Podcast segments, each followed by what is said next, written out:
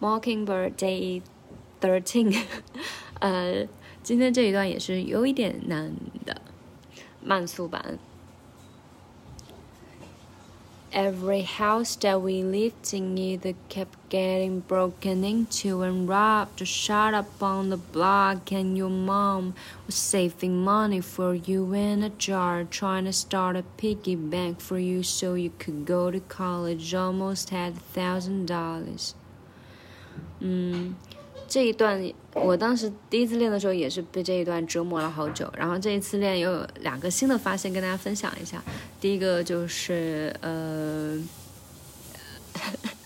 every house that we lived in，every house house，呃，这个要重读了。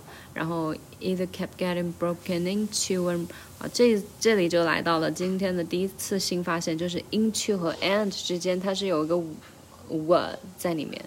就是它不是 into end，它是 into wend 它不是 end，它是 wend into went。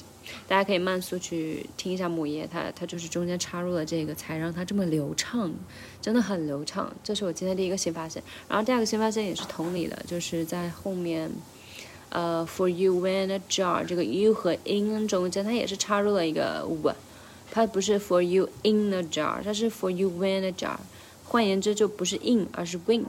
就是，呃，规则的话，其实就是之前有在群里分享过，就大家可以翻那个图看一看。真的就是，果然是高阶的，就是一般是很比较难发现的，但是它真的你发现之后，对你的帮助特别大，就终于找到了那种，就怎么唱都唱不出原唱那种感觉。然后这一次仔细听就听出来了，嗯，就是这两个地方新发现。然后其他的话就是，呃。